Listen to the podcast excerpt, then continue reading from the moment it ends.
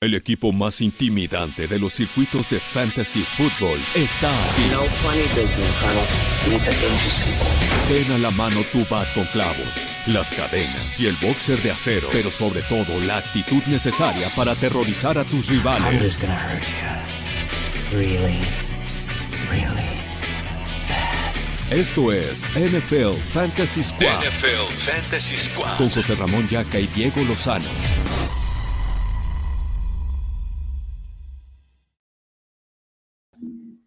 ¿Qué onda amigos? ¿Cómo están? Bienvenidos a Fantasy Squad. Este, es que ahorita, bueno, primero te doy la bienvenida, mi Diego, antes de platicar. Estoy tan contento. ¿Cómo estás, güey? Todo muy bien, estoy muy feliz de estar con ustedes. Eh, fue una gran semana. eh, yo esperaba mucho esta semana y al final de cuentas sí fue así, así que muy emocionado de estar contigo, de estar aquí en Fantasy Squad y, y gran, gran día para las finales. Venga, perfectísimo. A ver, ¿por qué estoy muy emocionado? Y como dice Carlos Alonso, aquí nos pone en los comentarios, mejor mes de noviembre imposible, para allá acá los 49ers emergen y los Seahawks se unen en la NFC West y el NFC en general, güey. Entonces, es algo increíble, estoy muy contento porque los 49ers, ahí vamos, los Seahawks son una porquería de equipo. Y aparte también hay muchos comentarios que me están recordando, eh, soy una persona sumamente odiada, Diego sumamente odiada en Argentina, en parte de España, en parte de México. Tuve la osadía, esto no es parte de este, de este podcast, pero lo voy a mencionar. Eric Holguín dice que Messi es mucho mejor que Zidane. Y tuve la, la osadía simple, y Aaron Moya dice, vine a decirle a Yaquita que Messi sí es top 3 de la historia y que gracias a ustedes ya tengo playoffs asegurados en mis tres ligas más importantes, que eso es lo que importa. Messi vale a pura madre. Y tuve la osadía de decir que, en mi opinión, es mi opinión nada más, que Messi no es top 4 dentro, dentro de la historia. Eh, no es tema de este podcast. Es un buen en algún momento vo- voy a armar algún canal de Twitch o de YouTube personal para discutir por qué creo que no lo es. Pero, güey, se pusieron como si le hubiera mentado la madre a puta. O sea, es como si hubieran metido con la mamá de cada una de estas personas. ¿no? Pero bueno, tú, este, ¿tú, ¿tú qué opinas rápidamente sobre eso? Ah, es difícil porque yo siempre, yo crecí en una casa en donde, en donde le iban a Barcelona, entonces es, es difícil para mí ir en contra de él, pero entiendo por qué, ¿sabes? O sea, yo siempre he visto a Messi como una gran persona, pero la verdad es que a partir de que me metí en la NFL no, no he visto mucho fútbol, así que no tengo una opinión válida. Yo podría decir que Messi es este, que Messi es mejor que, que, Messi es el mejor de todos, pero la verdad es que no, no importa mucho quién sea el mejor ahorita. Estoy totalmente de acuerdo, vale pa' pura madre.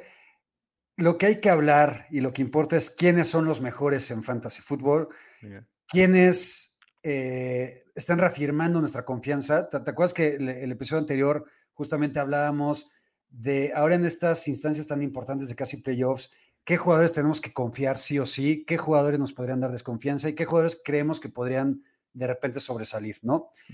Eh, y a ver, hay, hay GOATs en fantasy, güey, ¿no? Hay verdaderos GOATs, no como Messi.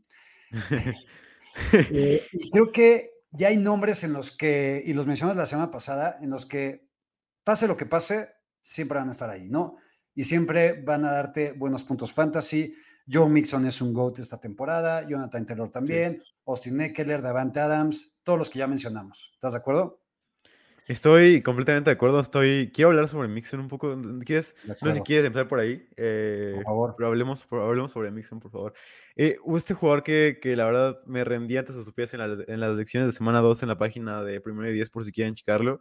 Me rendí antes de sus pies porque, o sea, me puse a investigar todo lo que puedo hacer. Me, me pude haber leído todo un episodio entero, un, todo un artículo entero de Mixon. Y te voy a decir un poco las estadísticas que encontré de lo increíble que es. O sea, ve, eh, en Fantasy Football, dejando de lado la semana contra los Packers, donde jugó limitado, solamente Jonathan Taylor y Austin Eckler han hecho más puntos fantasy que él. Eh, esta es la primera estadística importante que deberíamos de saber. Después, eh, entre los running backs con al menos 80 87 carreos, solamente Taylor y James Conner tienen más touchdowns que él. Además, es el tercer running back en yardas terrestres, séptimo de NFL en yardas después de contacto por acarreo, eh, séptimo en tacleadas falladas, falladas forzadas, que es una estadística que mide qué tan elusivo es un corredor, qué tan difícil de, de derribar es un corredor es el séptimo mejor de la NFL, también es séptimo en eh, carreras de más de 10 yardas, también es, es quinto de carreras de más de 20 yardas, cuarto en carreras de más de 15 yardas, eh, todo lo que quieras ver, o sea, es explosivo, es elusivo, tiene, puede hacer absolutamente todo, puede recibir, puede correr.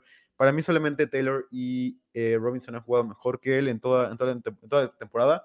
Ahorita ya es obvio que para mí es el segundo mejor running back de la NFL, solamente detrás de Jonathan Taylor. De acuerdísimo, me, me encanta Joe Mixon. Por fin, lo que tanto habíamos esperado de él durante cuatro o cinco años llega. Eh, pero no hablemos de los GOATs, no hablemos de los Zidane. Vamos a hablar de los jugadores que nosotros la, la semana anterior eh, creíamos que podíamos confiar en ellos de ahora en adelante. Yo mencioné algunos nombres y tú no estuviste de acuerdo, como Miles Sanders, como Ramón Steven, como José Ramón Stevenson, el mismo CH que no jugó. Pero creo que Miles Sanders y José Ramón decepcionaron. Uh -huh. Y creo que ese hot take de la semana pasada es muy complicado mantenerlo. ¿Qué opinas? ¿Sobre Sanders? Sobre Miles Sanders y José Ramondre. Sí, está difícil, sobre todo porque vemos que Sirianni está completamente opuesto a darle todo el rol a, a Sanders. O sea, eh, esta situación clara de, zona de gol y metes a, a, a, Jordan, a, Boston Scott. Haces todo tipo de cosas que no tiene nadie. Eh, Sanders es un, un running que ya estaban utilizando bien hasta antes de su lesión. Después de la lesión es un malito chiste ese backfield que juega, que es, es muy bueno en la vida real, pero en fantasy es un malito eh, dolor de cabeza que no puedes confiar en ninguno, la verdad. De acuerdo. Aquí hay un comentario que quiero leer de Fernando Martínez, que se podría hacer el meme del vato y las dos morras con Diego viendo a Mixon y del otro lado, la otra morra, la otra chava, de Bonta con su cara de ¿y yo qué? Eh, de Bonta lo, lo, perdimos, ¿no? Sobre todo porque el juego, el juego es muy, muy poco efectivo de los, de los Eagles. No sabemos si va a jugar Jalen Hurts. Creo que su talento ha sido muy bueno. Es algo que quiero hablar un poco más adelante de cómo los equipos han sido tan buenos seleccionando novatos eh, wide receivers, por lo, o sea, todos los, casi todos los novatos que son wide receivers novatos que seleccionan el draft son buenos, o sea, dejando a un lado ciertas manzanas podridas como Jalen Rager o otros tipos de jugadores, pero en los últimos tres años volteas a ver y es CD Lamb, Brandon Ayuk, eh, Jerry Judy, Henry Rock estaba jugando bien en ese momento, pero también puede ser una, una excepción. También está eh, Justin Jefferson, Jamar Chase, Jalen Waddle, Devonta Smith, o sea, todos esos wide receivers son increíbles, creo que prácticamente si eliges un wide receiver en la primera ronda de tu, del draft de la NFL, creo que casi siempre tienes un éxito asegurado.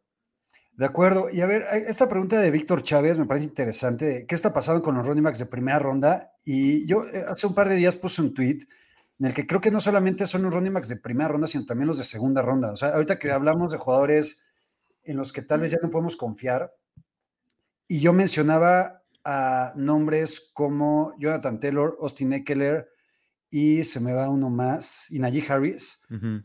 donde creo que de esas dos primeras rondas son los únicos que realmente te han reeditado lo que esperabas. Por, y, y, a ver, entiendo mucho el tema de las lesiones y que son cosas que no se pueden predecir y que son cosas que no le puedes tal vez achacar al jugador, pero la realidad es que si lo drafteas, vas con la esperanza de que te sirva todo el año, ¿no? Sí.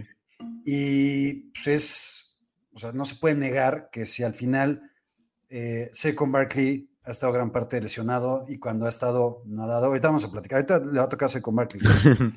sí. eh, Christian McCaffrey, lo mismo. Dalvin Cook ahora se lesiona, tal vez en el peor momento de la temporada. Eh, Derrick Henry, que venía con una temporada histórica, se nos va también, eh, etcétera, etcétera. Entonces, híjole, creo que el, para el próximo año, que falta mucho todavía para igual empezar a hacer pronósticos, esa primera, segunda ronda que vimos en, en esta temporada se va a ver puta, totalmente volteada y, y, creo que Jonathan Taylor puede ser el pick 1, uh -huh. eh, Najee Harris puede estar también dentro del top 3, Derrick Henry creo que podrá seguir ahí, Austin Eckler también en el top 5. ¿Cómo ves?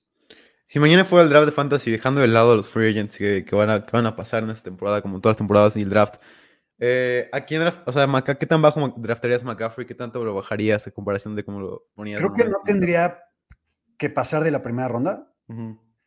Yo me iría muy contento drafteándolo por ahí del lugar 9 o 10. Güey. ¿Tú? Yo te lo tengo dentro, del top 3 porque ah, es simplemente muy difícil para mí dejarlo ir tanto. Eh, ya sé que es poco, ¿sabes? O sea, es poco, nada más son 8 o 7 picks. Eh, pero lo que yo quiero decir es, o sea, cuando está en el campo, McCaffrey es, es el mejor running back de la NFL en fantasy fútbol. Y creo que ya sé que están las lesiones ahí, que puede ser injury prone, lo que ustedes quieran decir. Y creo que gran parte es por su estilo de juego que, que se ve igual en los quarterbacks. O sea, creo que no existe el injury proneness, pero creo que existe como el estilo de juego de cada running back y qué tanto como están dispuestos a tomar ciertos golpes que no deberían de tomar, como los quarterbacks igual. Pero creo que McCaffrey debe de, aprender ciertos aspectos de su juego que, no, que debe de corregir. Y creo que cuando está en el campo, o sea, tiene, eh, o sea, su utilización es la mejor del mundo cuando está ahí, o sea, es 90% de corridas, 90% de snaps, 90% de acarreos, o sea, tiene absolutamente todo el backfield. Creo que eso no va a cambiar en ningún momento porque es un running de primera ronda y todo esto. Así que McCaffrey para mí sigue siendo un pick top 5 de fantasy. Por, ya, no, ya no el número 1 porque está JT ahí y resurgió y todo esto, pero para mí sigue siendo top 3 incluso. Yo no estoy tan de acuerdo con que no existe el, injury proneness. Eh, sé que Mau Gutiérrez ha sido fiel precursor de decir que no existe. Este, por ejemplo, el, doctor Vicente, que de ahí de repente nos acompaña también en la cual el fan, él tiene otro punto de vista. Y yo, yo siento que los jugadores como McCaffrey, como Barkley, y mucho justamente debido a esa actualización que tienen tan grande, son jugadores que, o sea, es, es innegable y ya es una tendencia quieras o no, que se lesionan seguido. Yo estoy de yo, yo tal vez en el top 5 no me gustaría arriesgarme tanto con Christian McCaffrey. Yo creo que va a salir un poco ese top 5 y fuera de este me parece una ganga y un robo. Eh, cosa que, por ejemplo, yo no sentía con con Barkley, que justamente le pasó este año y salió de ese top 5 y pues ahí está un poco, ¿no? Los resultados. Sí. Entonces, bueno, ya, ya, ya estaremos hablando, acabando la temporada fantasy de todos estos pronósticos. Vámonos con otros jugadores que mencionamos la semana pasada que podríamos confiar en ellos de ahora en adelante y creo que estos no nos fallaron. Brown Ayuk, que otra vez llevamos cuatro o cinco semanas diciendo. Sí, increíble. Ahí, viene. Ahora con la lesión de, Divo Samuel de un par de semanas, creo que Brown Ayuk se va a posicionar como ese wide receiver uno dentro de los 49ers, si no es que ya lo era en las últimas semanas. Entonces creo que eh, es un gran jugador a tener en cuenta y a tenerle mucha confianza en adelante. Jalen Waddle, que, que tal vez tal vez no merecía estar en este tier que mencionábamos la semana pasada, pero por la utilización que trae, por los números que trae y por cómo está jugando ahorita, creo que es un jugador increíble. Y Daniel Mooney, ¿no? Creo que esos tres jugadores son tres receptores en los que hay que confiar sí o sí de en adelante. Sí, estoy completamente de acuerdo. Sí, Ayuk ha sido verdaderamente espectacular. Solamente Justin Jefferson y justamente Darnell Mooney han tenido más yardas por de corrida que, que Brandon Ayuk en las últimas cuatro semanas. Eh, esto habla de lo increíble que ha sido, de lo espectacular que, que, ha, que ha producido y lo bueno que ha sido rindiendo con las rutas que corre. Y esto es muy relevante porque es la estadística para mí que, a mí que más me gusta para, para medir wide receivers y, y se puede ver que es top 3 en la NFL eh, con esto en las últimas cuatro semanas. Así que creo que ahora sin Divo Samuel, eh, creo que con, va a correr como más, va a tener como un juego más como el de contra los Eagles, que es más utilizado como juego terrestre, este, este, este gadget que podemos hacer, y creo que lo puede hacer de gran manera. O sea, lo vimos en Arizona State hacer, lo mismo. Aquí hace lo mismo en los Niners. Es especial. Y también Mooney es una cosa de locos que ya se ganó para mí. Voy a recibir uno de los Bears. Para mí ya seguro que Robinson no va a estar en este equipo la próxima temporada. Eh, Mooney para mí es un pick top 15 en Dynasty. me encanta. De acuerdísimo. Antes de pasar con otros jugadores que ya vi que en el guion ahí este, pusiste, hay, también varios comentarios sobre receptores que han sido una decepción. ¿Qué ha sido más decepción para ti en las dos primeras rondas? ¿Los corredores o los receptores? Porque hay receptores como Dick Metcalf, DeAndre Hopkins, Calvin Ridley, eh, AJ Brown, eh, híjole, yo creo que fuera de Davante Adams y Tariq Hill, todos han sido decepción. Hasta Stephon Diggs, un poco, que anota, tiene más volumen de touchdowns, pero tampoco es ese, eh, esa máquina de targets que habíamos visto. Entonces, ¿en quién estás más decepcionado? ¿Running backs de primeras dos rondas o receptores? Es una, es una buena pregunta porque. porque Davante Adams es el receiver 4 del Fantasy. Entonces, o sea, creo que se puede ajustar cualquier narrativa hacia cualquier lado que tú quieras verlo. O sea, puedes decir, no, los running backs primera ronda no sirven, los wide receivers primera ronda no sirven. O... Creo que todos lados puedes ver. Es lo, más cagado de todo eso, que no hay ninguna lección como real que puedas aprender de. Ahora, de ahora en adelante voy a estar puro wide receiver en primera ronda, o de ahora en adelante voy a estar puro running back. Porque en sí pudiste haber, o sea, pudiste haber drafteado a, a McCaffrey, a Ridley en primera y segunda ronda y, estás jodido. Creo que. Eh, running backs hay más de primera ronda, pero no estoy seguro si sean como más seguros o si sean, o estoy menos decepcionado o más decepcionado de ellos. Aquí hay un buen comentario del buen Ore, que al parecer está en Argentina, porque dice que saludos desde Argentina y demás. Eh, o ya es argentino y también está sentido conmigo por lo de Messi. Puede ser. Pero tiene un comentario, me parece súper atinado y estoy muy de acuerdo con él. Dice, el, el año de la ronda Ujú. 4-5, ahí salió todo lo bueno. Y Sí. es real, Sí. ¿no? O sea, qué jugadores y qué buenos jugadores agarramos en ronda 4-5. Cooper Cup, uno de ellos. Eh, Divo Samuel sí iba, de hecho, to- todo un poquito más abajo. Más abajo. Eh, Yamar Como- iba a veces en quinta ronda. Exactamente, llamar, este, creo que eh, Mark Andrews también. Entonces creo que son jugadores que si tuviste la suerte de haber drafteado bien, o sea, que no se te hayan lesionado tus jugadores en la primera y segunda ronda y te llevaste a estas joyitas de cuarto o quinta, ya estás en playoff seguramente ahorita, ¿no? Sí, sí, sí, estoy de acuerdo. Ok, a ver, nombre que me llamó la atención que pusiste aquí para tener confianza ahora en adelante. Kendrick Bourne, sí. eh, platícame.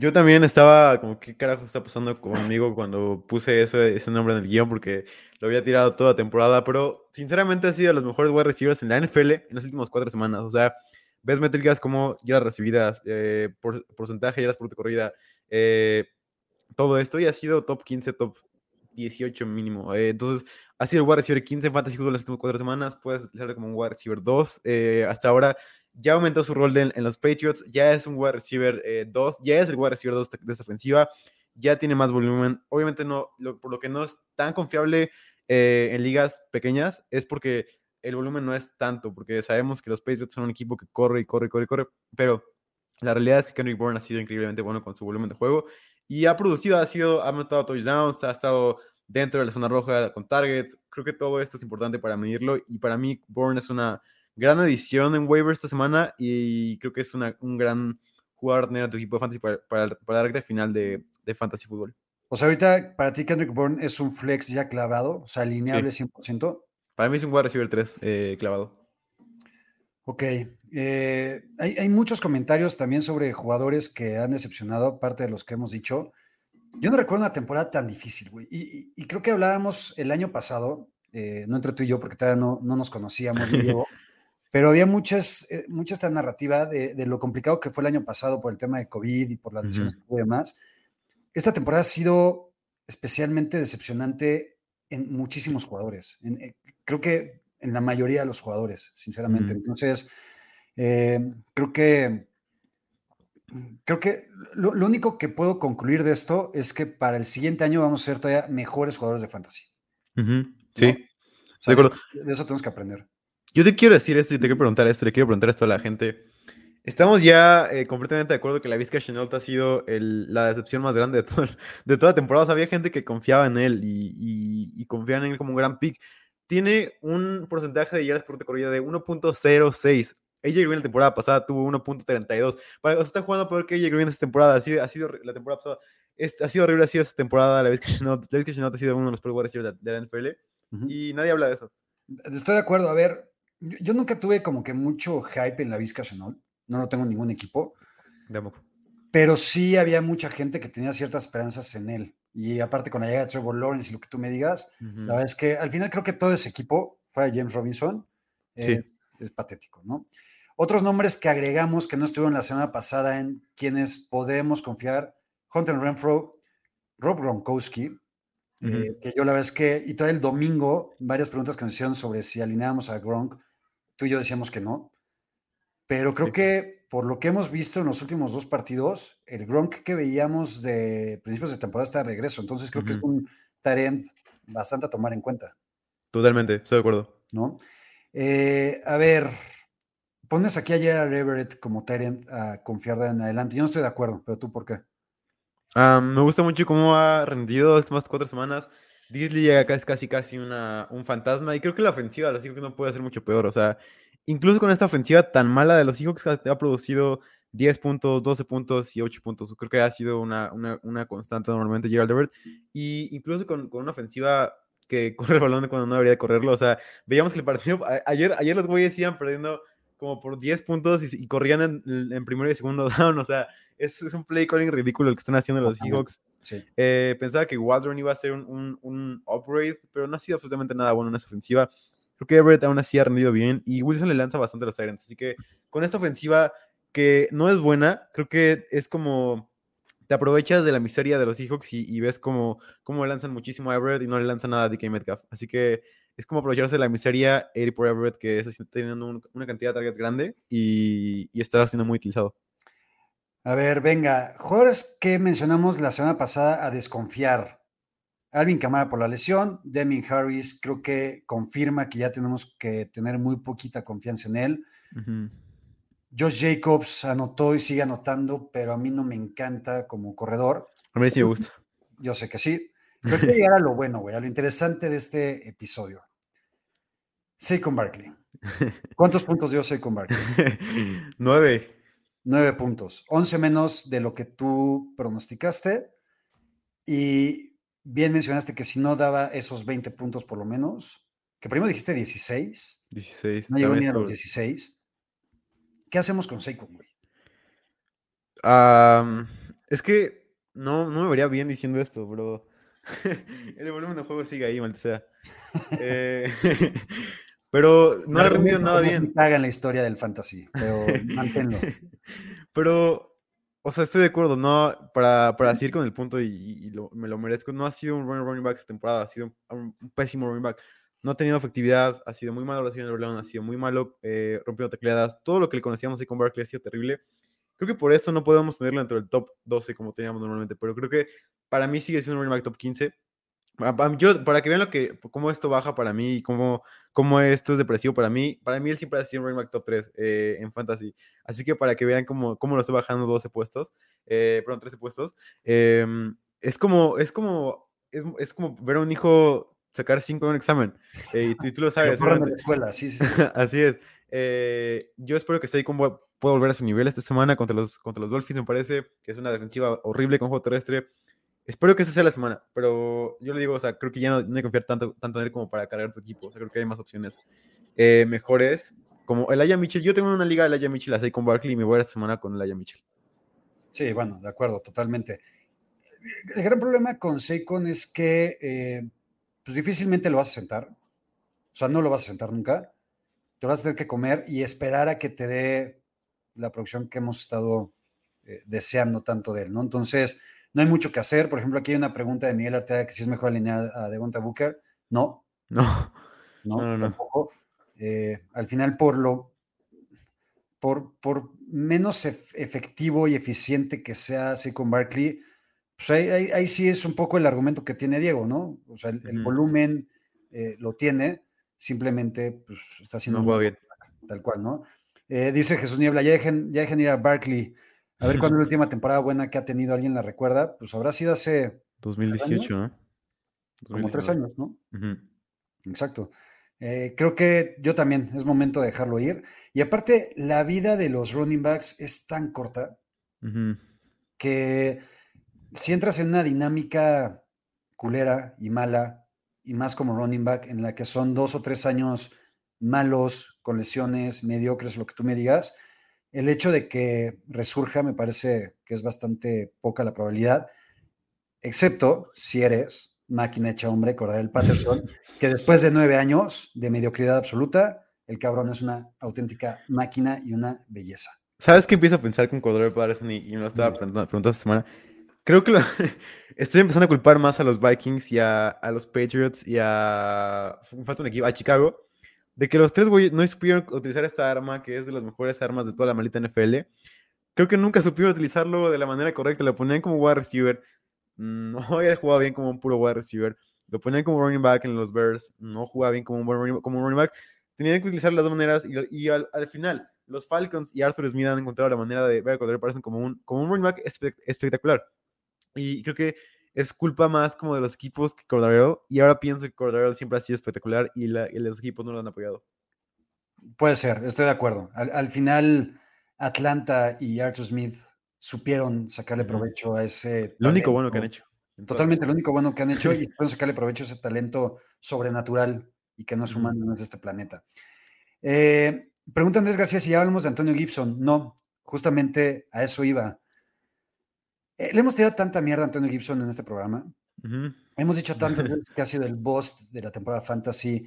La semana pasada dijimos que hasta preferíamos a Miles Gaskin en lugar de Antonio, de Antonio Gibson y que prácticamente era pues una lástima eh, tenerlo ahí porque lo vas a tener que alinear, pero era totalmente ineficiente Antonio Gibson.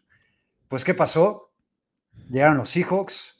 Antonio Gibson tuvo, creo que casi 30 carreos, más de 100 yardas, volumen aéreo.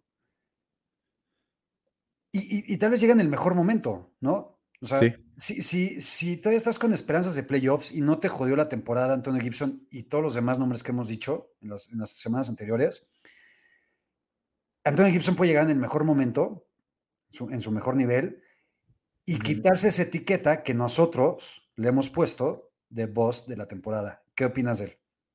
Sí, eh, estoy de acuerdo. La semana pasada volvió a tener esta lesión grande, eh, sobre todo sin McKissick. Y ya, ya Patterson ya fue después de mi rant de la semana pasada, donde Patterson, o sea, estaba reclamando cómo carajos Jared Patterson tenía más acarreos que, Antonio Gibson. Por fin se dieron cuenta de esto y dijeron, ¿qué está pasando aquí? Eh, y Gibson ya por fin eh, tuvo ese error que queremos de él. Veo el calendario de playoffs, es bastante accesible. La ofensiva de los Cowboys no es tan buena como, como pensábamos que era. Eh, la de los Eagles puede ser un, un reto difícil. Y después en, en, más bien, es Eagles, Cowboys, Eagles, la, los playoffs de, de, de Gibson, que no es, no es tan fácil, tampoco es tan difícil. Creo que es, es promedio el, el, el calendario de Gibson. Creo que no, para mí no es un league winner como tal, pero creo que sí va a ser, como tú dices, este jugador que te pueda seguir salvando. Para mí no es este running back y lo va, puede que le, que le siga tirando mierda, pero para mí no es running back top 12 que la gente se emocionó al ver la semana pasada. Sí jugó un partidazo y fue top 12 en ya después de contar por acarreo, fue el segundo running back con más, con más de rotas, o sea, todo lo que quieras decir, pero, pero Gibson creo que aún así está, sigue siendo ahí McKissick, y McKissick es, es eh, un amor necio de, de Ron Rivera que siempre lo va a usar y siempre lo va a seguir usando, a pesar de que no sea nada efectivo por aire y que, que la gente piense que es un buen running back receptor, no lo es, y aún así lo siguen usando y aún así sigue estando ahí en, en, este backfield y creo que está, está más del 50%. Así que Gibson para mí es un buen running back si lo tienes porque lo voy a utilizar como un running back que top 30. Ahora ya puedes utilizar como un running back top 20 y esto, esto te puede ayudar en, en, en los playoffs sobre todo. Pero no lo veo tanto como una gran, eh, como una gran resurrección. Yo depende. A ver, en caso de que se confirme la lesión de JD McKissick, no, sí que primero se vio muy grave, después creo que ya no lo es tanto, pero yo creo que es probable que tal vez no pueda estar en los siguientes partidos, o por lo menos en el siguiente. A mí sí me ilusiona Antonio Gibson porque sí. va a tener ese rol aéreo, va a tener por fin oportunidades en línea de gol. Eh, y, y, a ver, Antonio Gibson ayer, hasta el medio tiempo, lleva muchísimos acarreos, no sé si 16 o 17, uh -huh. y 3 yardas por acarreo, o sea, era malísimo. Sí. Después creo que también la defensiva de Seattle se cansó, se cansó, se cansó. Estos güeyes empezaron a correr, correr, correr. Y ahí fue donde realmente tuvo la explosión y buenos acarreos Antonio Gibson. Creo que si Ron Rivera sigue por ese camino y Eddie McKissick no está, Antonio Gibson le va a tener que pedir disculpas y sí podría ser un league winner. Pero, pero hay que ver, ¿no? Estoy de acuerdo. Ya me dicen aquí que se quedó fuera de la temporada. No estoy completamente seguro de eso. Yo leí ayer que no era tan grave su pero... Si, si, se confirma lo que dice Jesús Niebla, que, que, está fuera toda la temporada, creo que el panorama para Antonio Gibson uh -huh. se abre muchísimo, güey. Sí, estoy completamente de acuerdo. ¿No? Y pregunta aquí Fernando Martínez, ¿el siguiente año en qué ronda tomarían a Gibson? A mí también me encantaba, pero me lo ganaron suerte por ese lado. Segunda ronda igual, ¿no? Yo lo bajaría un poco más como a ter baja, ajá, tercera, tercera, en la parte baja de la tercera. Sí, puede ser, más como si iba de Andes Swift este año, ¿no? Algo así. Uh -huh. Por ejemplo, o Montgomery, por ahí. Uh -huh. Sí, estoy de acuerdo.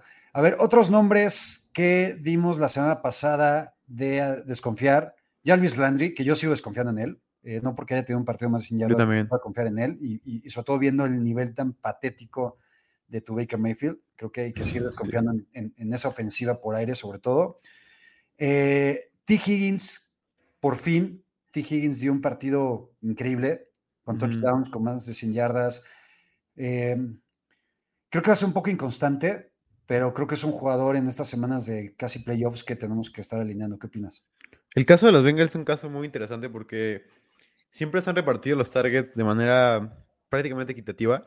Solamente que Jamar Chase, primeras cinco semanas, primeras siete semanas, era esta fuerza, un wide receiver de otro planeta. Ya no ha sido así estas últimas cuatro, cinco semanas, seis semanas. Em, y creo que esto ha cambiado como ya para distribuirse más entre Boyd y entre Higgins, pero creo que es casi siempre el pastel se ha repartido entre tres bocas y, y va a ser inconstante, va a ser esta ofensiva va a ser inconstante porque el volumen no es alto, la ofensiva se ha ido ya eh, prácticamente toda la ofensiva hacia Mixon, o sea, ya es una ofensiva completamente terrestre.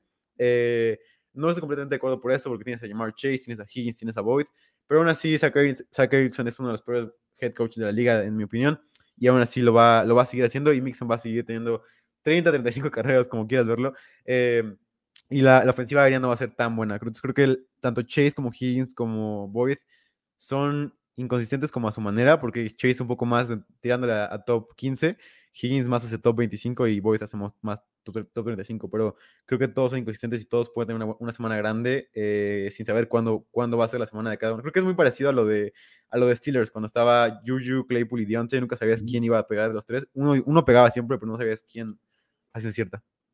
De acuerdo. Aquí Jesús Niebla nos pregunta que si pondríamos a T. Higgins por encima de Mike Williams y Tyler Lockett, yo no. Mm, no, no, no. O sea, creo que los tres son Mister Inconstantes. Sí. Pero aún así prefiero, híjole, y son palabras mayores, prefiero a Tyler Lockett y a Mike Williams. Yo también en ese orden, Lockett, Williams y. A ver, y tres nombres que también dimos la semana pasada y creo que estos sí nada más nos confirman que yo creo que ni siquiera hay que alinearlos ya. O sea, hay que guardarlos en la banca hasta nuevo aviso son Cortland Sutton. Sí. Definitivamente. Creo que el mismo Amari Cooper. Yo, Amari Cooper, lo más probable es que no juegue todavía en semana 13. Quiero ver cómo regresa. Y este no me va a animar a sentarlo, pero lleva tres o cuatro semanas malísimas. Bajar expectativas. DK Metcalf. ¿Qué, ¿Qué, hacemos con DK Metcalf, güey? Porque, a ver, no solamente me preocupa el nivel de Russell Wilson, que es malísimo ahorita. a ver, para empezar, yo estoy seguro que el domingo Russell Wilson va a tener 280 yardas y DK Metcalf dos touchdowns y 120 yardas, porque así pasa contra los Niners.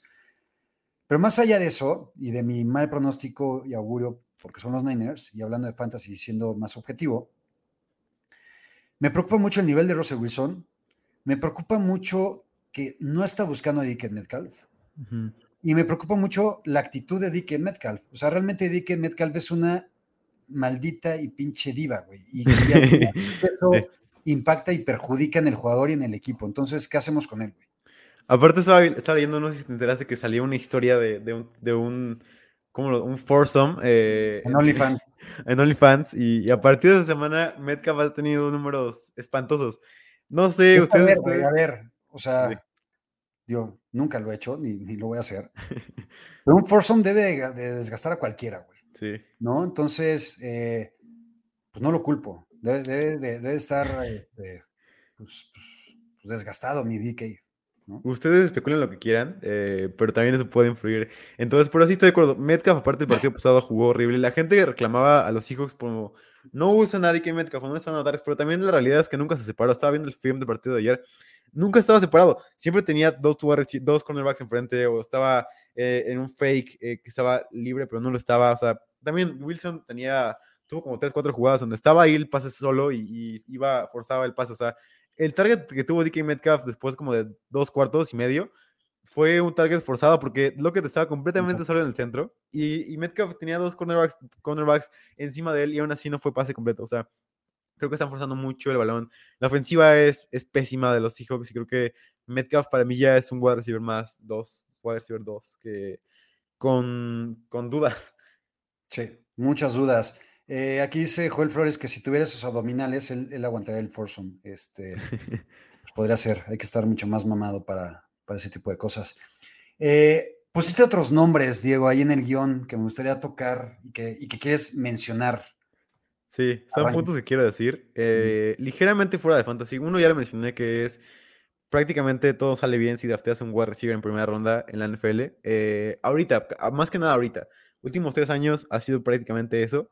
Eh, excepto, perdón. Excepto. Si eres los Eagles, el año pasado a la basura Jalen Rego. Es malísimo el cabrón, malísimo, patético. Eh, le costó el partido a los Eagles y le costó mejor producción fantasy a Jalen Hurts, que había dado también un partido lamentable. Perdón. Aparte, ¿tú cómo explicas este chiste de que, ahorita sigo con mis puntos, pero ¿cómo explicas este chiste de que Raygor tuvo 7 targets y Devonta tuvo 4? O sea, ¿cómo carajos le das el, el juego, le pones el juego en las manos a, a Rager y no se le pones a Devonta Smith? O sea, sé como si, aparte, el, el güey estaba cubierto, o sea, no es como que Exacto. completamente solo y pudieras ir por él, sino estaba cubierto. Pero bueno, eh, el primero es muy importante para mí, lo quiero mencionar, lo he dicho en todos lados y espero que tú estés de acuerdo conmigo. Para mí, si no le dan el Offensive Player of the Year a Trent Williams, todo el mundo va a hacer un maldito chiste para mí, porque ningún jugador en toda la NFL, según una métrica de WAR, que es Wins Above Replacement, que es mide como el valor de un jugador eh, en las victorias de un equipo, eh, nadie, nadie más, ningún otro jugador que no sea quarterback ofensivo, ha dado más WAR que Trent Williams, que tiene más de .5 WAR. O sea, lo que ha hecho, la temporada de Trent Williams ha sido de las mejores temporadas en la historia de un tackle ofensivo. Así de, así, de, así de loco está todo esto. Y nadie, nadie, nadie, nadie te va a hablar de esto. Todos van a hablar de Diego Samuel, de, de, de Laia Mitchell, como qué increíble es, de Jimmy Garoppolo, que está jugando muy bien. Todo eso te va a hablar, pero Trent Williams es una parte vital para la victoria de los Niners. Trent Williams ha sido, Trent Williams juega como si estuviera jugando contra, contra ti, contra mí eh, en el pass rush. O sea, los tira como si fueran dos niños con un brazo y, o sea, simplemente vean cómo juega Trent Williams y así es como se debe jugar eh, left tackle y así es como se debe ver. O sea, lo que ha hecho es, es algo sorprendente y para mí debe ser el Offensive Player of the Year. No se lo van a dar porque es un tackle, No, no, no Y- se lo van a dar nunca. pero es, es, es una locura. Nunca había visto una temporada así de un, de un tackle. Es, es increíble Trent Williams, de las mejores contrataciones, tal vez en la historia de los 49ers, eh, y evidentemente del régimen de, de John Lynch. Es, es increíble, es un monstruo, es un gran jugador, es, es líder también, es el alma de, de la línea ofensiva. Y, y con esa línea ofensiva, y aparte le sumas a George Kittle, pues por eso Laia Mitchell también es, es tan bueno, güey, ¿no? De estoy acuerdo. de acuerdo. Prosigue, güey. Bueno, nada más eh, quería declarar que me equivoqué con Carson Wentz. Creo que Carson Wentz ha jugado una buena temporada. Al principio yo decía, le estaba tirando mierda de que Carson Wentz no iba a hacer nada con los Colts y los Colts iban a hacer un chiste con Carson Wentz.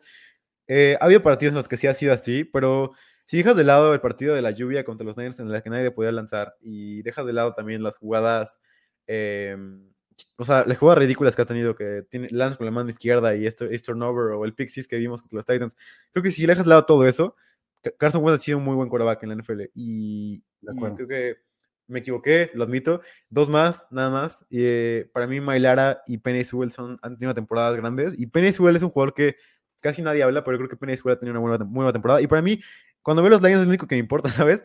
Ver a Penny Sewell y que también juega. Ya no me importa nada más, porque todos, todos me decepcionan. Pero Penny Sewell es es un gran jugador. Y el último, Jeremiah Uso Coramoa es espectacular. Es lo que todo el mundo quiere que sea Devin White y Patrick Quinn y, y Isaiah Simmons. Todos estos linebackers como que son extremadamente rápidos y so- sorprendentes, pero no son buenos en realidad. JOK, Jeremiah Uso Coramoa es, es, la, es la gran caca en la NFL y la verdad me encanta verlo jugar. Para que vean que en este programa no solamente hablamos de jugadores ofensivos y, o de armas ofensivas de fantasy, sino también hablamos de lineos ofensivos, de algunos defensivos también, como Jeremiah, eh, porque son jugadores que, que merecen reconocimiento, güey, ¿no? Entonces. ¿dónde más si no es aquí en Fantasy Squad, ¿no? Eh, aquí tenía una pregunta que quería leer. Ah, antes de que se me vaya, porque es importante. Fide21 nos dice, ¿qué onda, cracks? Mis opciones de playoffs son nulas. Me vería mal si tiro a los que me hicieron perder, como Barkley, Henry, Waller, McLaurin, Lockett, o acabamos la liga como verdaderos campeones aguantando vara. A ver, creo que esto es de las cosas más importantes que todo jugador de fantasy debe tener. Sí. Si vas mal, si vas 0-11, lo peor que puedes hacer es tirar la liga, tirar a tus jugadores y que otros más que van bien se beneficien de esos jugadores, güey. Primero, vas a quedar peor que si quedas en último lugar sin ganar ningún partido. O sea, vas a quedar como el güey que no se compromete, que seguramente a mí no me gustaría jugar fantasy con una persona así. Entonces, FIDE 21, lo que te recomendamos, y ahorita Diego te cedo la palabra, es que aguantes vara y no hay nada como tratar de, eh, pues de, de ganar los, la mayor cantidad de partidos posibles y mejorar el récord. O sea, la verdad es que quedar en último lugar a mí me daría mucha pena en fantasy.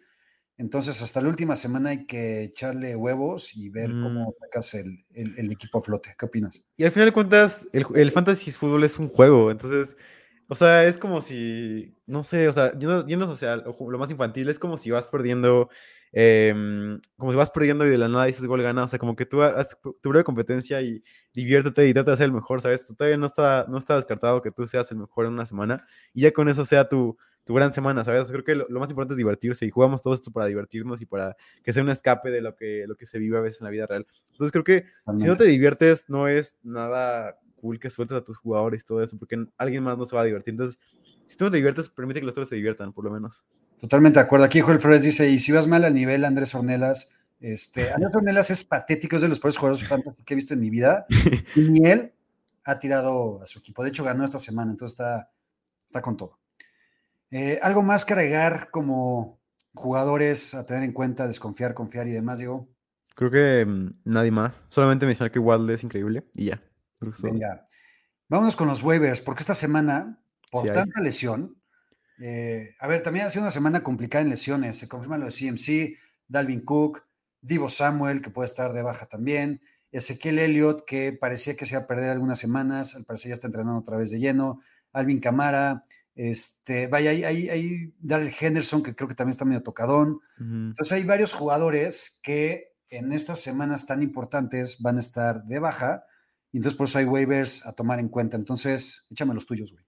Venga, eh, yo me fui con los mismos que tú. O sea, mira, número uno, Madison, obviamente. Eh, Madison es un jugador que tener para mí, eh, sin duda alguna, para mí no puede estar libre ahorita. Lo habíamos dicho la semana pasada, creo. Si Madison está libre, tómalo, porque o algo va a pasar con Cook. O sea, no, no es como que le hayan echado la sal, pero, pero algo va a pasar con Cook. Entonces, Madison es una gran opción, es la opción número uno en waivers. Eh, después, pusimos también a Amir Abdullah, que la gente se va, y leí varias, varias personas en Twitter que decían que que estaba Choba Hobart disponible, que si, fue, si iban por él por, por alguien más. Y para mí Choba Hobart es un jugador que no debes de ir por él y que se debe de quedar en waivers o que debes dejar a alguien más que vaya por él, porque tú, como seguidor de Fantasy Squad, sabes que Choba Hobart es un running back que no es utilizable sin CMC, que no ha sido bueno sin CMC, que ha sido uno de los peores running backs de la liga, como se esperaba, y que Abdullah llegó y tomó su lugar. O sea, Abdullah ha tenido más snaps, más rutas, más acarreos, todo lo que quieras ver, ha sido más de su parte. Así que, sobre todo en PPR,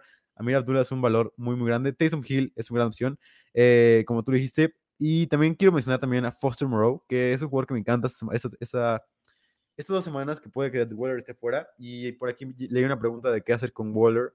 Y para mí no vas a encontrar un jugador tan similar a Waller en waivers como lo vas a encontrar con Foster Moreau, porque Waller, como le hemos dicho, ha jugado una temporada bastante mala y Moreau ha jugado a un nivel bastante alto. Entonces, creo que Moreau puede ser lo más parecido que puedas encontrarte Waller en waiver, en waiver wire, en waiver wire ahorita. Así que Moreau me encanta. Para mí puede ser un Tyrant top 2 esta semana y un Tyrant top 10 incluso esta semana. Eh, así que Moreau, ve por él. Es el nuevo Ricky Seals Jones. Eh, neta, ve por él. Kendrick Bourne, si está disponible, ya dijimos por qué. Eh, Say Jones me gusta. Alguien más para ligas profundas. Oye, estas chicas para, para si juegas en una liga como el Star Fantasy Bowl o Manada Bowl, ve por la Quan Treadwell. Me gusta bastante eh, de los. Jaguars. Eh, Josh Reynolds, Checon Smith, Nick Collins y el bebé de, de Oriana O'Shaughnessy. Eh, estoy de acuerdo en todos. Lecon Treadwell, siento que te la estás mamando un poco. A ver, para empezar, para empezar, para empezar. Es de los Jaguars, güey. Ujú. Lecon Treadwell, no, pick de primera ronda, jaló en Minnesota. Después, no sé, no sé ni a dónde ese chingo se fue después. No jaló en ningún lado.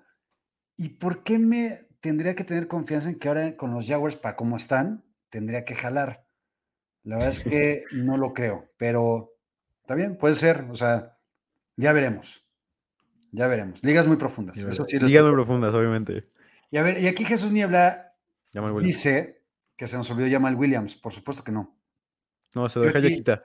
Exactamente. Yo aquí también tengo mis propuestas de, de waivers. Ahorita ya Diego dio algunas. Eh, coincido con lo de Mattison, coincido con lo de Abdullah. Y yo traigo aquí cuatro más. La primera, que para mí es. A ver, es que dudo mucho que Mattison esté disponible en la mayoría de Sí. las ligas. Y creo que Jamal Williams debe ser el. Tal vez el target principal en Ujú. waivers. Eh, no sé realmente cuánto vaya a estar de Andrew Swift fuera. No sé si tú tengas el dato. No. Eh, pero por lo menos creo que una semana lo va a estar. ¿no? Sí. Jamal Williams ya en el partido anterior tuvo muy buena utilización, dio creo que alrededor de 13, 14 puntos en ligas PPR. Eh, Y en ese equipo, puta, pues, pues ¿quién más, no? Sí. Entonces a mí Jamal Williams me encanta. Si está disponible, yo, yo lo vi disponible en tres o cuatro ligas y estoy metiendo mi waiver 1 en Jamal. Williams porque me parece lo más interesante de todo. Eh, otra opción, eh, Amir Abdullah, ya lo que había dicho, coincido. A ver, corebacks. Y así como me caga hablar de Cam Newton en fantasy, y me parece patético Cam Newton como coreback, como jugador y como persona, y ya lo vimos la semana pasada, porque dio un partido patético, completó cinco pases, Sí. Cam. Y cuatro fueron bateados, aparte. Es es malísimo. Cam Newton no debería ser un jugador de NFL. Pero bueno, de repente da tus puntos fantasy. Otro jugador que yo creo que no debería ser de NFL, pero los Saints le pagan 90 millones de dólares eh, porque ellos creen que es una máquina hecha hombre, que máquinas hecha hombre solo hay dos, que son Divo y Cordarel. Taysom Hill ni siquiera es jugador de NFL, para mi gusto. Eh, lo cierto, queramos o no, es que da puntos. Y lo más probable es que vaya a iniciar contra los Cowboys el jueves. Y creo que si estás flaqueando en coreback y ya, ya tengo que estar streameando y demás, creo que Taysom Hill es una buena opción, Sí. ¿no? ¿Qué Sí, lo, lo dijimos alguna vez en waivers, eh, hace como seis semanas, me parece, una cosa así. Dijimos que, que Taysom Hill era una buena opción en, fantasy. Dijimos por qué, y una de las razones es porque por su upside de corredor, o sea, fue quarterback 7, quarterback 6 y quarterback 12 en las semanas en las que fue titular, o sea, fue un quarterback top 12 eh, cada que jugaba. Entonces, creo que es una, es una máquina en puntos fantasy, por lo menos. Entonces, eh, creo que es una buena opción en fantasy fútbol. No me gusta para nada, me gustaba más con Trevor Simeon, pero no sé qué están haciendo los Saints en este momento, están decepcionados, pero, pero Taysom Hill para mí está por encima de Tyrod Taylor y por encima de varios quarterbacks y por encima de, de, de Minshew, que dice aquí Mi- Michael Guzmán que por fin lo va a poder iniciar con la lesión de, de Jalen Hurts. Mm, a ver, Que nos ha preguntado todas las semanas si puede iniciar a todas las semanas, todas las semanas. Si una semana lo has visto cerca, Michael, podría ser esta. Sí. Yo te lo dudo, yo creo que Jalen Hurts va a jugar, pero puedes tener cierta ilusión con tu ídolo, Michael. Eh, otros nombres que queda rápido. eh, DJ Dallas. Y a ver, no, no sé si es el la Treadwell, un poco. Creo que igual no es para tanto, pero es, es tan patético el juego terrestre de los Seahawks. Sí. Y Alex Collins es tan malo también. Rashad Penny nunca está disponible. Travis Homer ha estado ya inactivo en los últimos partidos. Y creo que DJ Dallas, aunque tampoco me parece un buen corredor, sí tiene cierta involucración aérea. Y creo que por ahí, como tal vez un running back 3, un flex o un flex 2 en una liga profunda, tal vez no sería una tan mala opción. Aunque van a enfrentar una defensiva de los Niners que por tierra es bastante buena. ¿Pero qué opinas con DJ Dallas? A mí DJ Dallas siempre ha sido, te vas a reír de esto, pero siempre ha sido uno de mis running backs favoritos.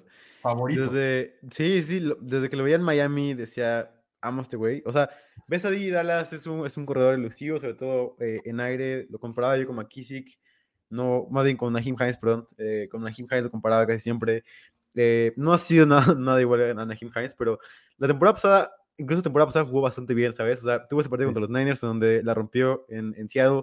Que no sé cuáles tuvo, creo que dos touchdowns en ese partido. O sea, tuvo varios partidos relevantes. Eh, yo confiaba en él esta temporada, en varios best ball y así.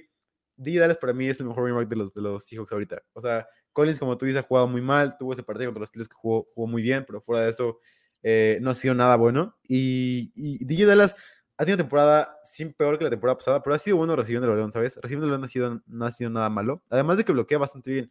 Así que eh, puede, puede tener varios snaps, puede tener un aumento de snaps con lo que, con lo que, con lo mal que están jugando la- la- los Seahawks. De acuerdo. Aquí pregunta Sergi Fernández si, Ma- si Miles Gaskin como flex no es una opción. Sí lo es. De hecho, Miles Gaskin como running back 2 es opción. Profe Boy. Eh, Miles Sanders, Tomás Boy, Chelis, Sergio Bueno. ¿Qué, qué, qué running back tan... Para mí es malo, tan aburrido, pero anota. Ujú. Y anota bastante. Es el running back 9. Es el running Sí. 9 de Fantasy las últimas cuatro semanas. ¿cómo estaremos? ¿Cómo, cómo estará la vida. En estos El mundo. Para eso, güey. Y el mundo. Eh, pero sí, es una opción bastante alineable. Ni ni pedo. Así, así, así es el fantasy de repente. Eh, ya para acabar rapidísimo, quiero dar otros dos nombres. Son Michel, eh, un nombre, Sonny Michel, que en caso de que Darrell Henderson no pueda estar activo, creo que se vuelve una Mm. interesante, entonces podríamos tenerlo en cuenta. Eh, ¿Alguien más que agregar, Diego? Eh, puse en ligas muy, muy profundas, o sea, si nadie está disponible, los que dijimos. Eh, Dontrell Hilliard de los Titans eh, jugó un buen partido la semana pasada, tuvo un fumble, Sí. pero tuvo un buen acarreo de más de 60 yardas, que terminó por forma, darle... De, de otra forma fue el del fútbol. Ah, es cierto, sí, sí, sí. Eh, pero creo que tuvieron los dos un fumble, me parece. Creo y los otros más de 100 yardas. Ajá, sí, sí. Eh, entonces, Hilliard y Brevin Jordan de los Texans, eh, que tuvo un aumento de snaps. Venga, vámonos antes de darle eh, de lleno a las preguntas de todos ustedes. Ball takes. Dale tú, estoy muy feliz con tu Voltec. Venga, me encanta. Mi ball take. Y, y este, ni siquiera lo siento tan bold, pero estoy bastante confiado y creo que se puede dar. Brown Ayuk, wide receiver top 12, semana 13. Sin Divo, ante la secundaria de los Seahawks, con Jimmy G en plan gigantesco y enorme y sensual y guapo como siempre. Tampoco, tampoco. Este, está jugando bien, está jugando bien a secas. Está jugando bien. Jugando- bien a secas. Eh, Brown Ayuk me encanta como top 12. Ujú, Tú, Me gusta. Yo voy con Brandon Cooks, top 10. Brandon Cooks venga. volvió a esta jugada grande, toda la casa. Estaba viendo con mi novia el partido de los Texans y, y entonces fue, la casa se volvió loca. se abrazaron. Así es, y los perros estaban ladrando por todos lados. Maldita sea, qué joya de momento Brandon Cooks, pase de más de 40 yardas. Eh, Brandon Cooks esta semana va a volver a pegar, esta semana incluso todavía más contra los Colts, me gusta. Venga. Y de por favor inicien a Moreau, es una, es una nota que les puse aquí. Por favor inicien a Moreau. Foster Moreau es el Darren Waller de la última semana, de las últimas semanas de Fantasy Football. Venga, no se diga más. Antes de empezar con preguntas, nada más quiero tocar el tema de Alvin Camara, que mucha gente está preguntando. Yo creo que va a regresar Alvin Camara. Ha estado ya entrenando en los últimos días. Entonces yo creo que va a jugar el jueves. también. Entonces, eh, pues venga, hay que alinear a Alvin Camara por sobre todas las cosas. Sí. Venga, Guillo, vámonos con las preguntitas, porfa. Vamos a darle unos 20 minutitos. Échame la primera, Millo. A ver, eso. Juan RD. ¿Eligen a Shepard o a Kendrick Bourne? Kenny Bourne. Shepard no existe. Kendrick Sí. Bourne. Kenny Bourne me gusta. Kendrick Bourne. Fácil, sí.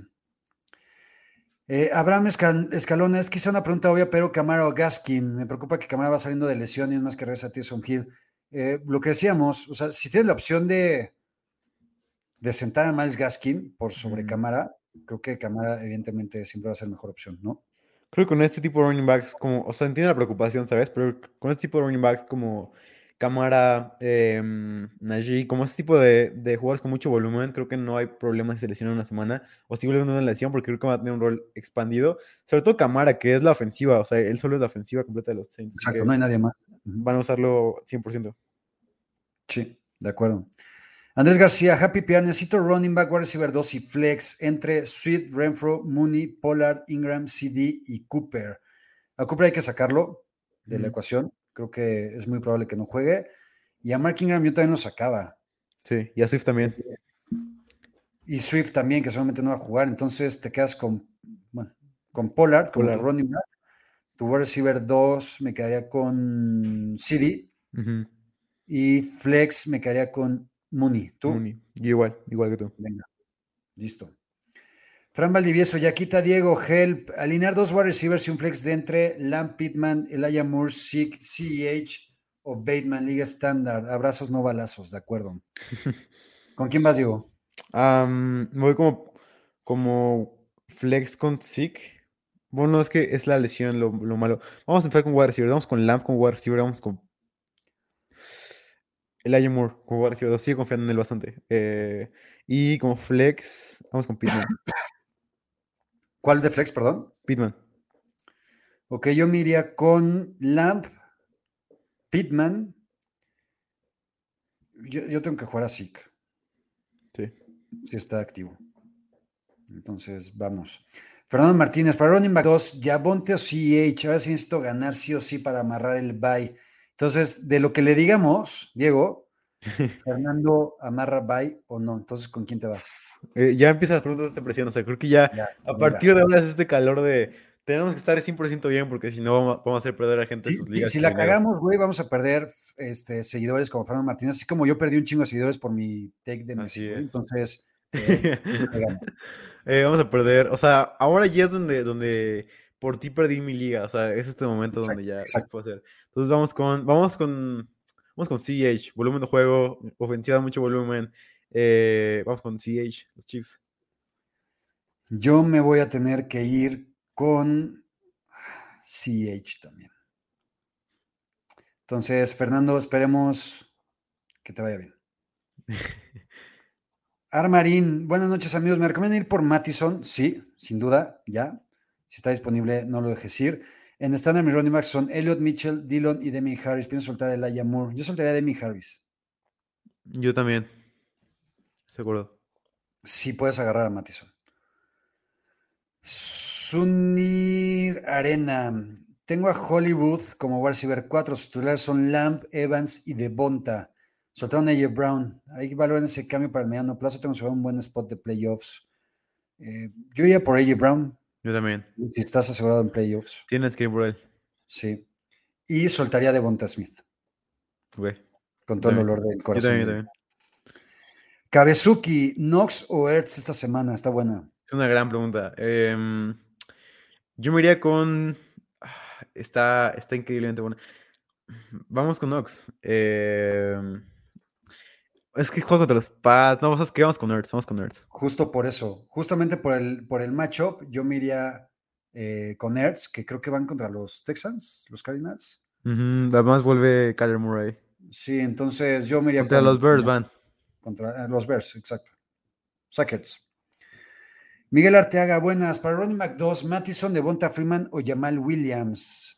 Madison, no hay nadie más. Sí. Facilísimo. Wide receiver 2 y flex entre Mooney, Lamp y OBJ. Está bueno. Ah, me iré con. Me iré con Lamb y Mooney. Yo también, sin pensarlo mucho. Defensiva de Dallas o Packers. Mm, la de los Packers eh, descansa. Claro. Pero me imagino que es para rest of schedule, el rest of season, así que yo me iré con la de los con la de los Packers, ¿sabes? Me gusta mucho que puede volver en algún momento Jair, puede volver en algún momento Cedarius, puede volver en algún momento Devondre. Creo que todavía me iría por ellos. Yo también. Y dice también Miguel que no olviden su like. Entonces, por favor. Ya, ya, ya regresaron en nuestros videos los likes, bueno, los dislikes, que eso es una mamada. sí. Eso sí se los ahorrar. Si no les gustan, escríbanos y nos dicen por qué no les gustan. Sí.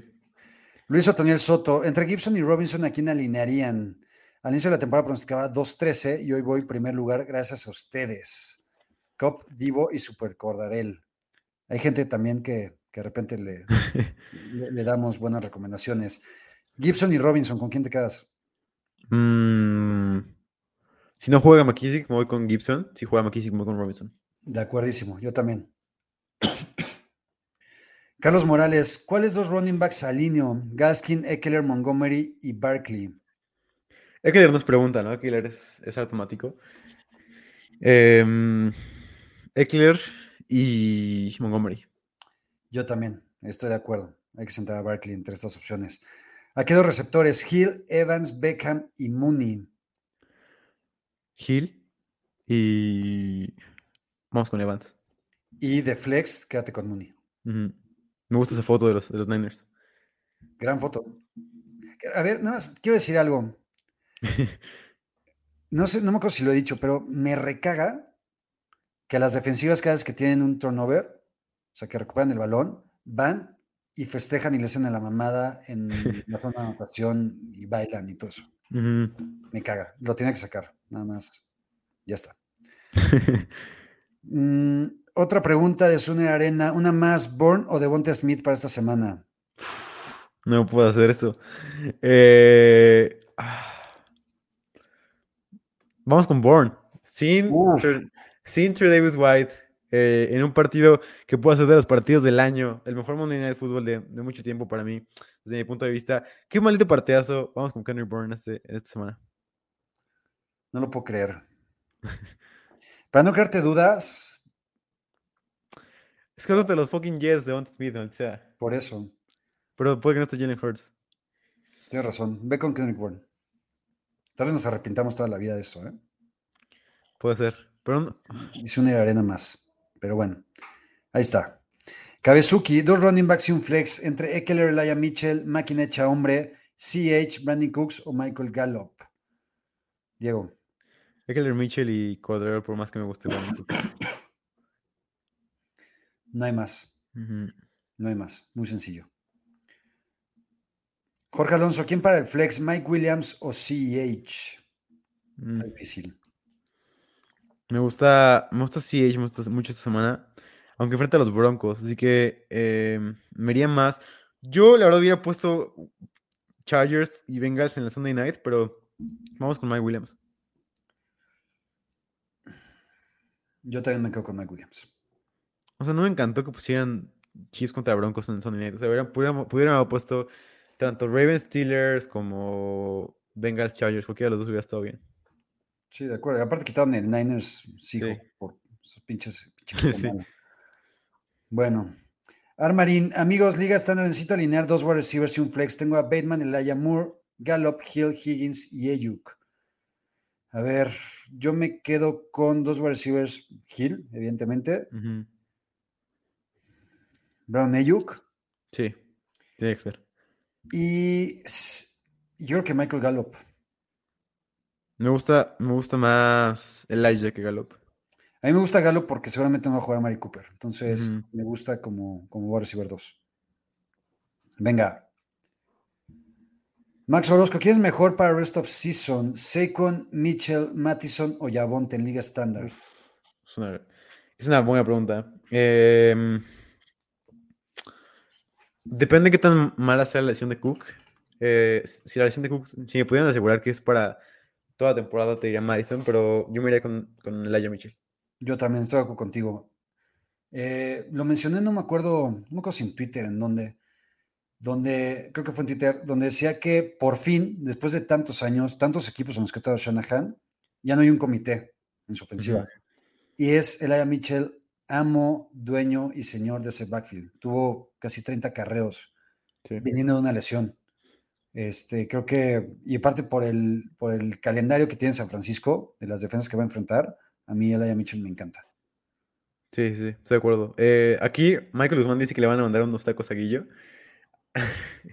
Venga, te dijeron, te Jimmy G guapo, así que eh, Hunter Renfro o Profesor Gaskin. Eh, Michael Guzmán siempre me dice Jimmy G guapo y, y lo he dicho, es, es de las cosas más bonitas, ni siquiera mis hijos me han dicho algo tan, tan, tan chingón y que me mueva tanto el corazón. Gracias, Michael. Eh, Hunter Renfro o profesor Gaskin. Es una buena pregunta. Por eso la puse. Va- va- Guillo, vas a tener que mandar los tacos, güey. Yo me quedaría con, con profe Cruz Tomás Boy. Pedo. Ah, eh... me- Yo me con Hunter Renfro. No, no me, me rehuso.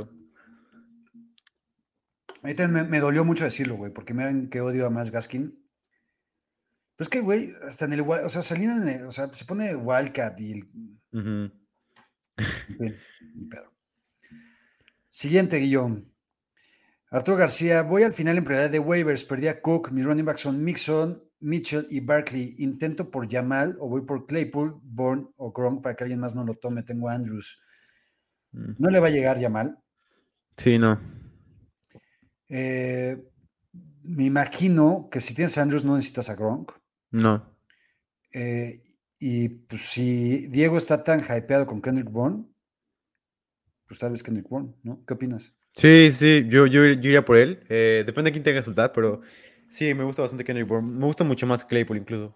Ok, venga, pues ahí está. De todas formas, eh, per- perdón, Guillo, ¿se puede regresar a la, a la pregunta anterior? ¿Qui- ¿Quién fue? Fue Arturo. Eh, a ver, yo creo que el waiver 1, digo, pues una de esas pega, Sí. una de esas puta, todo el mundo está en la pendeja y nadie mete a Jamal Williams. Entonces, tu waiver 1, mételo por Jamal Williams. Y ya el waiver 2, este, que solamente tendrá a quien tirar, mete a Kendrick Bourne. ¿no? Gerardo Garza, en caso que no juegue Swift, me voy con Javonte, Sonny Michel o Mattison. Mi otro running back Jonathan Taylor. Mattison. Mattison. Sencillito. Señor Aguilera, Lambo Eyuk. Me voy a recibir unos Dionte Johnson. Creo que, a ver, no, no- no es para tanto mi hype de Brandon. Ayuk.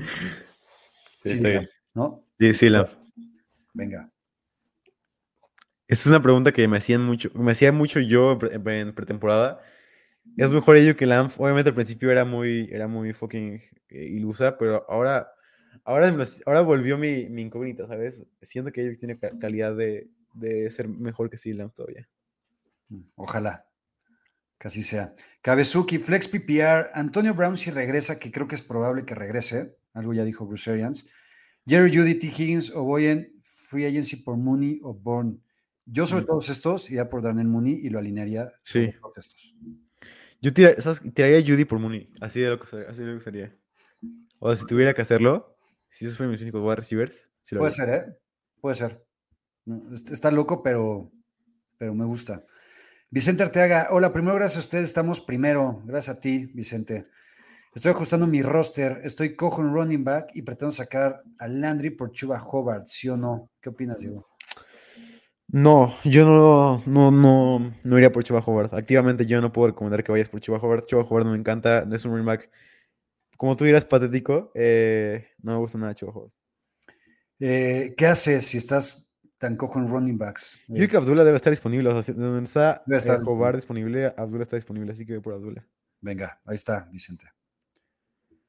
Rodrigo Montes de Oca, Help, O'Shaughnessy, Moreau o Gesicki rest of the season. Por favor, Diego. Yo iría por Gesicki. Ah, güey, yo Eh, pensé que ibas a decir Moreau, güey. Y estaba, iba a decirlo, pero me quemé de la misma manera. En una pregunta igual que parecía obvia, me preguntaron una semana Kittle o, o Arnold, terminé siendo Arnold y... O sea, la gente aprende de sus errores, así que Venga. Vamos con Gesicki, después Moreau y después O'Shaughnessy. O sea, creo que los, tanto Moreau como O'Shaughnessy dependen de una lesión y Gesicki no depende. O sea, creo que es, es todo lo que, lo que debe de- como de- debes de tomar en cuenta para tomar esa decisión. Venga, pues ahí está, Rodrigo. Abraham, ¿qué tal en el late más? ¿Gather Fant o Logan Thomas? ¿O trato de ir por Moreau? Gedert. Gedert es, como lo dijimos en, en las lecciones de temporada, eh, es un jugador que debes de confiar. Está bien, estoy de acuerdo. Max Orozco, es que me preocupa tanto el, el juego aéreo de los Eagles, tanto, Sí. güey. Pero bueno, pues es un Tyrant. Max Orozco, de estos wide receivers tengo que alinear a tres. ¿Qué os recomiendan? Evans, DK, Pittman o Ayuk en Liga Estándar. Diego. Me voy con Evans, Ayuk y DK. Yo también. Eh, DK Metcalf va a tener un buen partido. Va a anotar. Sí. O sea, le tiene que anotar a Josh Norman, güey. sí. ¿no? A Kirkpatrick, que una vez más Kirkpatrick fue vencido en el juego terrestre. No, güey. A ver, vi tu tweet. Kirkpatrick ya no está en el equipo. Ah, ¿en serio? No Sí. puede ser posible. Kirkpatrick lo cortaron hace dos semanas. Eh, fue Josh Norman. Y aparte está jugando bien el juego terrestre, Josh Norman. Sí. No puedo hacer una disculpa. Jesús Niebla, defensa para campeonato, ya pasó los playoffs. Bengals, San Francisco, Green Bay o Saints. Gracias, ya está mi like. Gracias, Jesús. Mm. La de San Francisco me gusta mucho, sobre todo en playoffs contra los Texans. eh, eh, me gusta bastante. Yo también me quedo con la de San Francisco. Aparte regresa D. Ford, seguramente para esa época eh, Fred Warner también. Eh, el único punto débil es Josh Norman. Sí. Pero ¿tú sabes quién es el líder en fumbles provocados en la liga? ¿Quién? Josh Norman, nice. con siete, güey. ¿Y cuántos tiene Leonard? Leonard tiene como mil punch, eh, peanut punch fumbles. No sé, pero está arriba Josh Norman. Para que veas el nivel de jugador que es, güey. Es una, buena- es una gran estadística. Para que no me lo pendejen. Aaron Moya, ¿prefieren a Boston Scott o Sonny Michelle en estos waivers? ¿Qué opinas? Digo, es una pregunta fea. sí.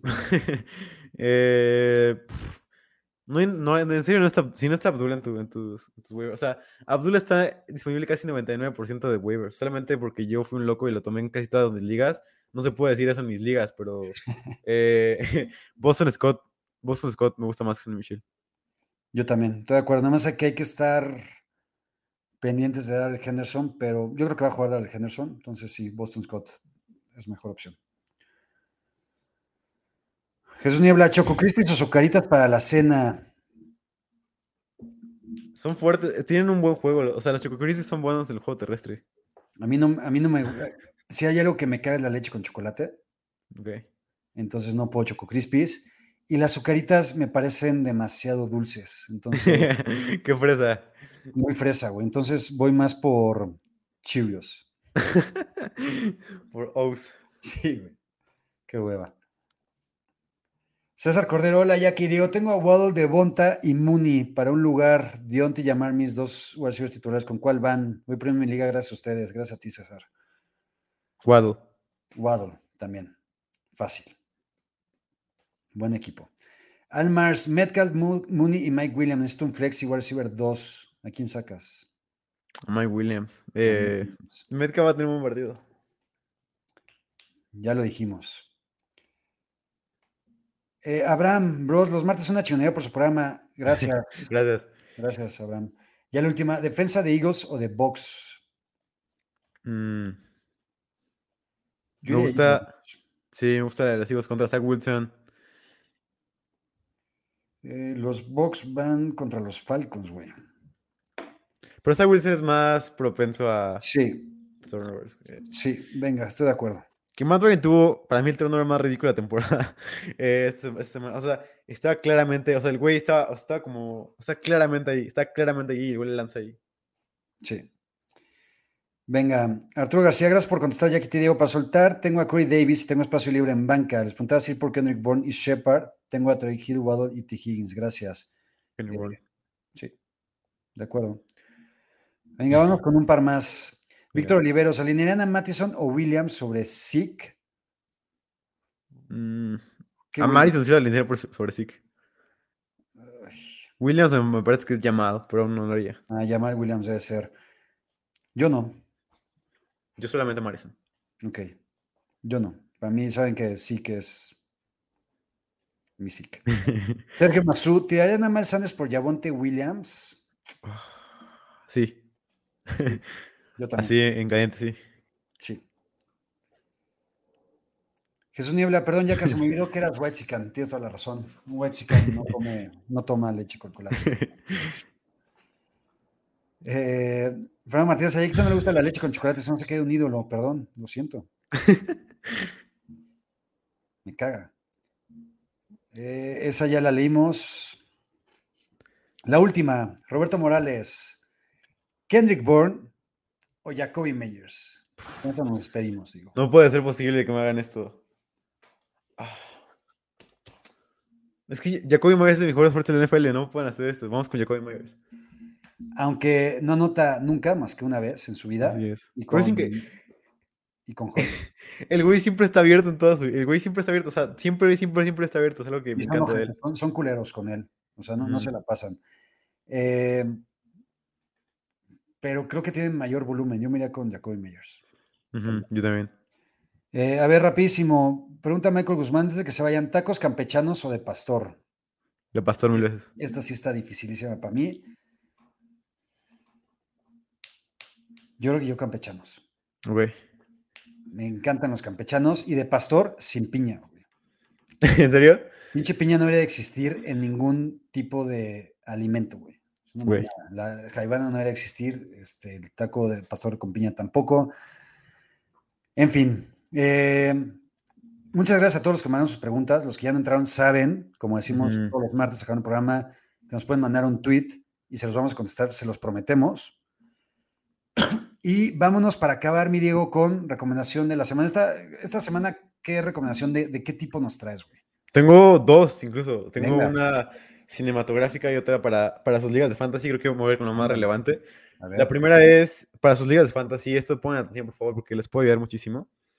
Es una, em, es una, es una página que se llama Fantasy Football Hub, en donde ustedes, si son nerds, eh, pueden meterse a ver las probabilidades de playoffs de, de su liga. O sea, pueden meter su, su código, sobre todo de Sleeper, eh, código de la liga, le ponen ahí y pueden ver tanto las probabilidades de playoffs como la comparación de, de- de calendario, tanto las odds para su semana, tanto los power rankings de su liga, o sea, todo lo puedes ver ahí, puedes hacer proyecciones para ver quién va a quedar, puedes jugar con todo esto, sobre todo ahorita es una gran herramienta. Les voy a dejar aquí el link, les voy, a pasar a Guille y que, ustedes, que se los pase a ustedes.